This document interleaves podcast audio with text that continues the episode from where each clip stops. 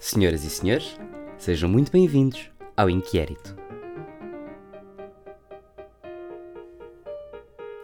É verdade, já passou mais uma semana, mais uma semana de inquéritos, mais uma semana de perguntas e mais uma semana de muitos de vocês a ouvir o primeiro episódio do podcast Inquérito sobre comida. Muitos de vocês tiveram recomendações, muitos de vocês tiveram críticas, muitos de vocês gostaram e agradecemos imenso aqui no podcast Inquérito por eh, nos mandarem mensagem, por nos dizerem o que é que gostaram mais, o que é que gostaram menos. Isso é ótimo para nos ajudar a crescer enquanto podcast e enquanto produção de conteúdos para vocês. O tema desta semana foi Geografia. Geografia de Portugal, Geografia geral e Geografia cómica, assim com alguns temas que vocês são capazes de achar engraçados. E vamos agora fazer um somatório de quais é que foram os inquéritos desta semana. O primeiro inquérito, lançado na segunda-feira, foi qual é a maior simulação de Portugal, e eu já vou explicar o que é que é simulação. Qual destas regiões merecia mais independência e em qual destes sítios há melhores praias? Vamos começar com qual é que é a maior simulação de Portugal. E senhoras e senhores, muitos de vocês tiveram esta questão. Afinal de contas, o que é que é uma simulação?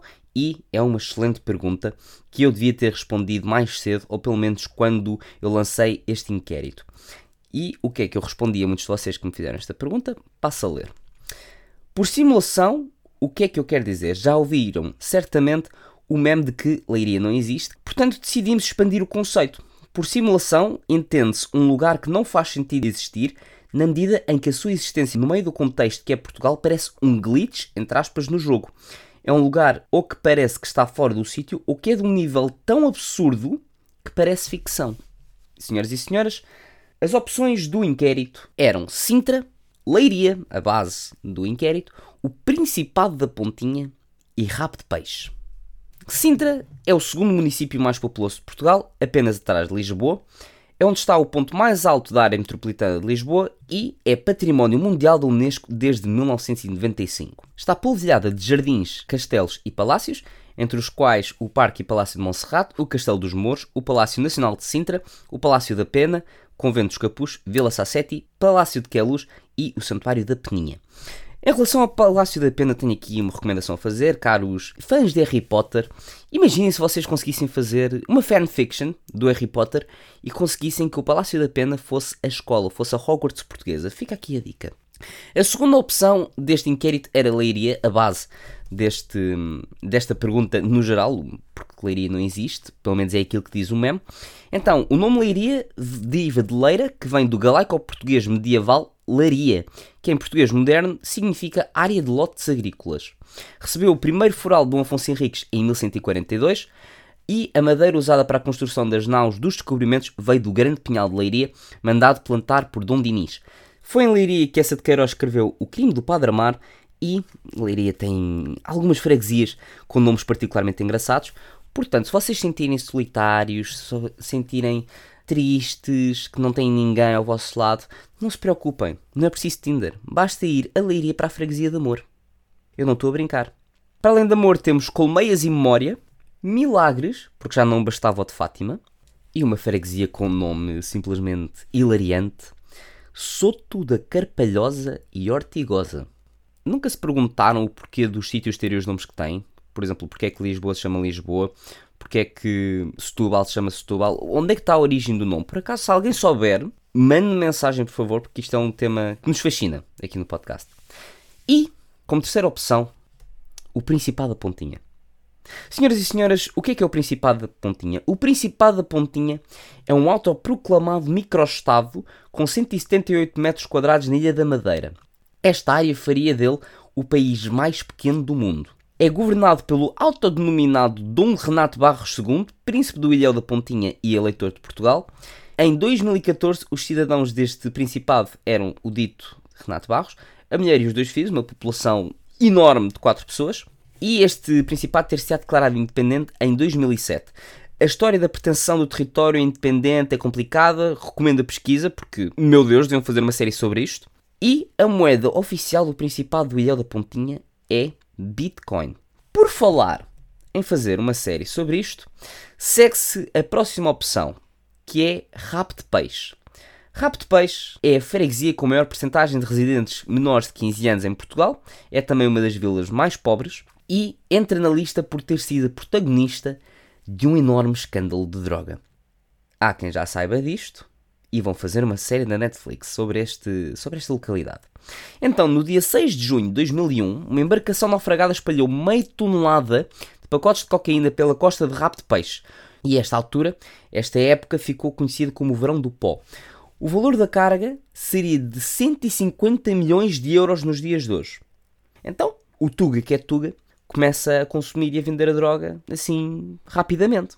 Chegando a vender-se por apenas 25 euros o copo de cocaína em alguns bares.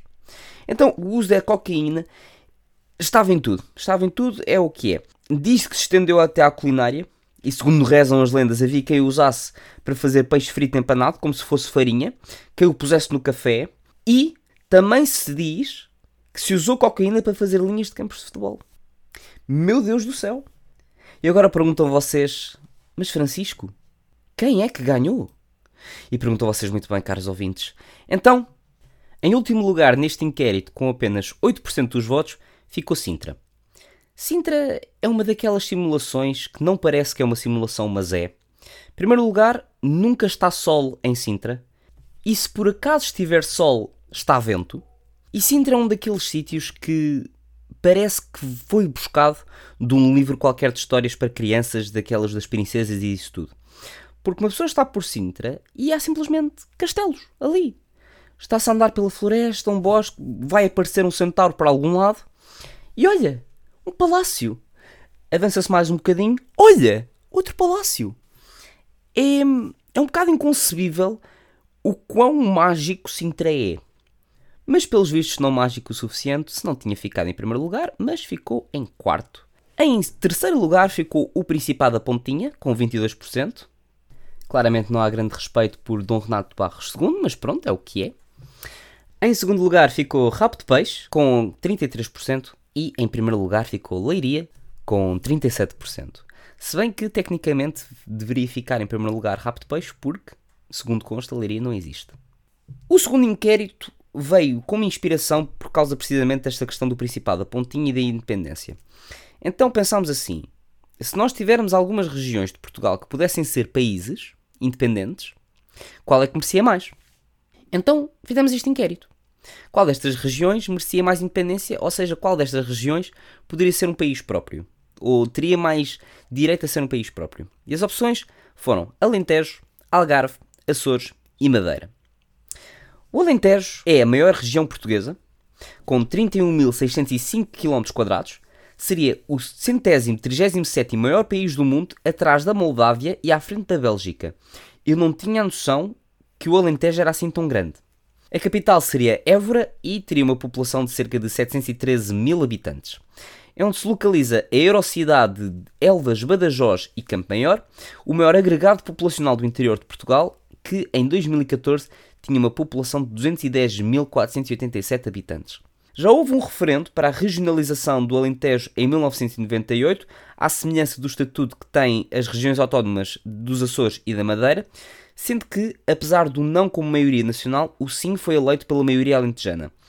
O governo, entre aspas, do Alentejo justifica que apenas com a regionalização é possível arrancar com o desenvolvimento da região, visto que o governo português se esquece do interior do país e foca a sua atenção em Lisboa e Porto.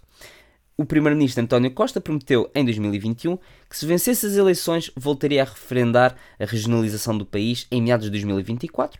Ficamos à espera até para o ano. A segunda opção, Algarve. Área 4.997 km, seria o centésimo exagésimo sexto maior país do mundo, atrás de Trinidade e Tobago e à frente de Cabo Verde. A capital seria Faro e tem uma população de aproximadamente meio milhão de habitantes. Tem o segundo maior PIB per capita de todas as regiões portuguesas, atrás apenas da área metropolitana de Lisboa, e tem um dos maiores números de residentes estrangeiros, vindo sobretudo do Reino Unido, França, Itália e Suécia. Em 2018, o número aproximava-se dos 70 mil habitantes. É o maior destino turístico do país, acho que isso aí não há grande questão, mas esta dependência do turismo é um bocadinho chata, porque por causa da Covid-19, houve uma grande onda de desemprego. A terceira opção seria os Açores, com uma área de 2.333 km, seria o centésimo exagésimo nono maior país do mundo, atrás do Luxemburgo e à frente dos Comoros. A capital seria Ponta Delgada, na ilha de São Miguel, apesar de administrativamente a região autónoma dos Açores não ter uma capital, tem uma população de cerca de 236 mil habitantes e tem a maior zona económica exclusiva da União Europeia. Como última opção, temos o arquipélago da Madeira, com uma área de 801 km, seria o centésimo heptagésimo segundo maior país do mundo, atrás de São Tomé e Príncipe e da Dominica. A capital seria Funchal, a população tem aproximadamente 251 mil habitantes e é vencedora em título, já pela oitava vez seguida, do prémio de melhor destino insular do mundo pela World Travel Awards. Para além disso, é uma área protegida por causa da floresta de Laurisilva. Vamos agora ver quem é que ganhou, quem é que perdeu, e começamos sempre pelo último lugar, que neste caso, com apenas 7%, foi o Alentejo. A grande nação alentejana, maior do que a Bélgica, e eu continuo a achar isso absolutamente fascinante, ficou em último. Pá, pronto, é, é triste, é triste. Não há muito mais palavras para dizer, e aquilo que me chateia mais, porque eu conheço algumas das pessoas que votaram neste inquérito, algumas delas são alentejanas e não votaram no Alentejo. Deviam ter vergonha de vocês. Não, não deviam ter nada, vocês são todos lindos e maravilhosos. Eu peço imensa desculpa por ter insinuado sequer que vocês eram uma vergonha. Eu adoro-vos. Em terceiro lugar ficou o Algarve. O Algarve que goza de um estatuto especial, ou pelo menos gozava há uns anos atrás, ainda nos tempos da monarquia, porque era visto como uma entidade separada de Portugal. Ou seja, quando o monarca era rei de Portugal, era rei de Portugal e dos Algarves. Ou seja, tinha um estatuto próprio. Em segundo lugar ficou a Madeira. Se bem que não sei se os portugueses no geral iriam gostar muito disso. Vamos pensar assim: se a Madeira fosse independente, o Cristiano Ronaldo não seria português, seria madeirense. E todo o palmarés de bolas de ouro e de recordes por aí além que nós associamos a Portugal ia todo para a Madeira. E a Madeira, para além de ser um destino turístico gigante, ainda ia ser o sítio que ia ser a casa do Cristiano Ronaldo. Não é que já não seja bolas, por amor de Deus, o aeroporto da Madeira, o aeroporto Cristiano Ronaldo. O Cristiano Ronaldo tem lá um museu. Mas é diferente. Porque nós pensamos sempre que o Cristiano Ronaldo é o jogador português. Mas agora não. Seria madeirense. Aprovamos isto? Não sei se aprovamos. E em primeiro lugar ficou os Açores. Claramente as pessoas tiveram de reconhecer a soberania de rabo de peixe. Estou a brincar. Mas se calhar é uma das zonas mais diversificadas de Portugal, pelo menos em termos de dialeto, sim, porque eu vou chamar o micaelense, não é o açoriano, atenção. Porque as pessoas pensam que há e tal, aquele sotaque meio assim afrancesado é o sotaque açoriano, mas não, é o sotaque micaelense da Ilha de São Miguel, porque as restantes ilhas têm todas um sotaque próprio e, por exemplo, a Ilha da Terceira não tem um sotaque muito carregado e muito diferente do sotaque do continente. Mas pronto, eu, por acaso isto aqui é uma, é uma pergunta interessante de se fazer. Será que o miquelense devia ser considerado uma língua oficial caso os Açores fossem independentes? Fica aqui a dica, fica aqui a questão. É uma questão bastante pertinente aqui para as nossas questões da sociedade.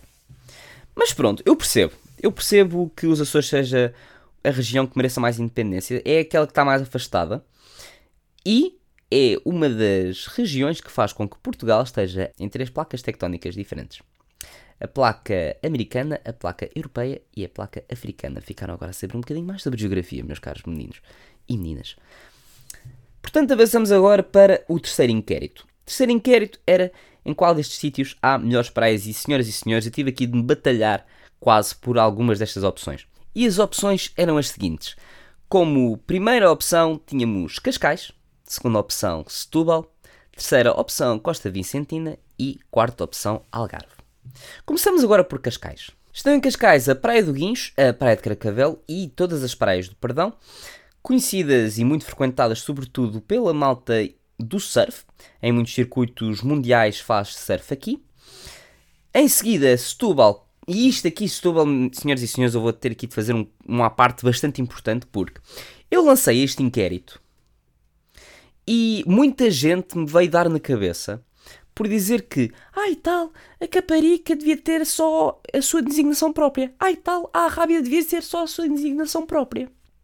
E senhores e senhores, é perfeitamente legítimo aquilo que vocês estão a dizer. Porque as praias da Costa de Caparica é a Costa da Caparica. É quase como uma entidade própria. A questão aqui está. Os inquéritos pequeninos do Instagram só dão para quatro opções. E se eu queria incluir todas, eu tinha de englobá-las todas em Setúbal, porque para todos os efeitos estão no distrito de Setúbal. Tanto as praias da Costa de Caparica como as praias da Arrábida. Portanto, tomem. Em seguida temos a Costa Vicentina, com designadamente, mas não exclusivamente, a Praia de Seixo e a Praia do Pessegueiro. E por último temos Algarve. Algarve, muito conhecida pelas suas praias, muito conhecida pelo seu turismo, muito conhecida pelos oceanos de ingleses que lá vão passar férias e saem de lá feitos lagostas. Algumas das praias que merecem aqui algum destaque são a Praia do Barril, Manta Rota, Praia Verde, Praia da Marinha, Praia da Falésia, Praia da Rocha, Praia Grande, entre outras. Eu nunca mais daqui saía se tivesse a dizer todas as praias cá no Algarve. Meu Deus, o que é que seria de mim? Em último lugar, neste inquérito ficou Cascais. E senhoras e senhores, eu percebo perfeitamente. Em primeiro lugar, as praias de Cascais no geral não são grandes, à exceção da Praia do Guincho, que é enorme. As praias de Cascais são todas bastante pequeninas, até porque estão englobadas em alguns centros assim um bocadinho mais urbanos, como por exemplo as praias do Perdão e a Praia de Carcavelos. E não é só isso, é que as praias de Cascais têm água particularmente fria. E quando digo particularmente fria, é um eufemismo, porque a água de Cascais é gelada. Num dia bom, a água de Cascais está para aí a 18 graus. E isso não consegue competir com algumas das praias que estão aqui na lista. Portanto, com apenas 13%, fica Cascais em último lugar. Em terceiro lugar, e isto aqui surpreendeu-me um bocadinho, ficou Setúbal, com 21%. As praias da Caparica e as praias da Arrábida estão incluídas aqui. A água, pelo menos na Arrábida, é um bocado mais quente. Na Caparica, igualmente fria. Mas pronto, praias da Caparica têm muita afluência de pessoal de Lisboa, que é mais fácil para eles, e isto aqui eu também percebo, é mais fácil para eles atravessar simplesmente a ponte do que ir para Cascais. Eventualmente arranjam mais lugares de estacionamento, não sei, no meu caso não é preciso, mas pronto, vão para Setúbal, vão para a Caparica, para apanhar vento e para apanhar água fria também. Em segundo lugar ficou a Costa Vicentina, com água um bocadinho mais quente, sim. E por acaso, isto aqui foi uma coisa que eu reparei enquanto estava aqui a fazer a pesquisa. Será que a praia da Ilha do Pessegueiro é a Ilha do Pessegueiro que o Rui Veloso fala no, na música do Porto Covo? Será? Eu acho que é. É capaz de ser. Portanto, Costa Vicentina em segundo lugar com 26%. Em primeiro lugar, como era bastante expectável, ficou o Algarve com 39%. O Algarve é o paraíso das praias portuguesas. É, é, é, sejamos sinceros, também seria a minha escolha.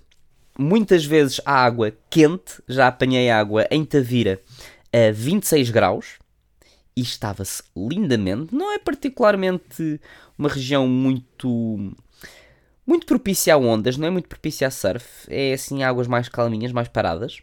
Ótimo para levar as famílias. Areia muito, muito suavezinha. Um autêntico paraíso na Terra. Visto os inquéritos, está na altura de recapitular quem é que foram os vencedores de cada um e dizer qual é que teria sido a minha opção preferida para cada um dos inquéritos, porque eu não posso votar e tenho de manter imparcial até à gravação do episódio. Então, no primeiro inquérito, qual é a maior simulação de Portugal? Opções Sintra Leiria, Principado da Pontinha, Rabo de Peixe. Ganhou Leiria, eu teria escolhido Rabo de Peixe. O facto de estar a fazer uma série na Netflix sobre isso já diz que, bem, mais ficção é um bocado difícil, isto parece completamente inventado, mas aconteceu. Portanto, eu escolho o Rabo de Peixe como a minha principal escolha. Qual destas regiões merecia mais independência? Opções Alentejo, Algarve, Açores, Madeira. Ganharam Açores, eu teria escolhido Açores sobretudo pela identidade cultural da língua micaelense. E em qual destes sítios há melhores praias, Cascais, Setúbal, Costa Vicentina, Algarve? Eu teria escolhido Algarve. Acho que não há muito mais justificação para além disso. Por hoje é tudo. O inquérito volta à hora do costume, com mais inquéritos na nossa página de Instagram. Passem por lá, votem, deixem os vossos comentários, deem os vossos pareceres, exponham as vossas dúvidas, deem as vossas sugestões e, acima de tudo, tenham uma boa semana. Até já!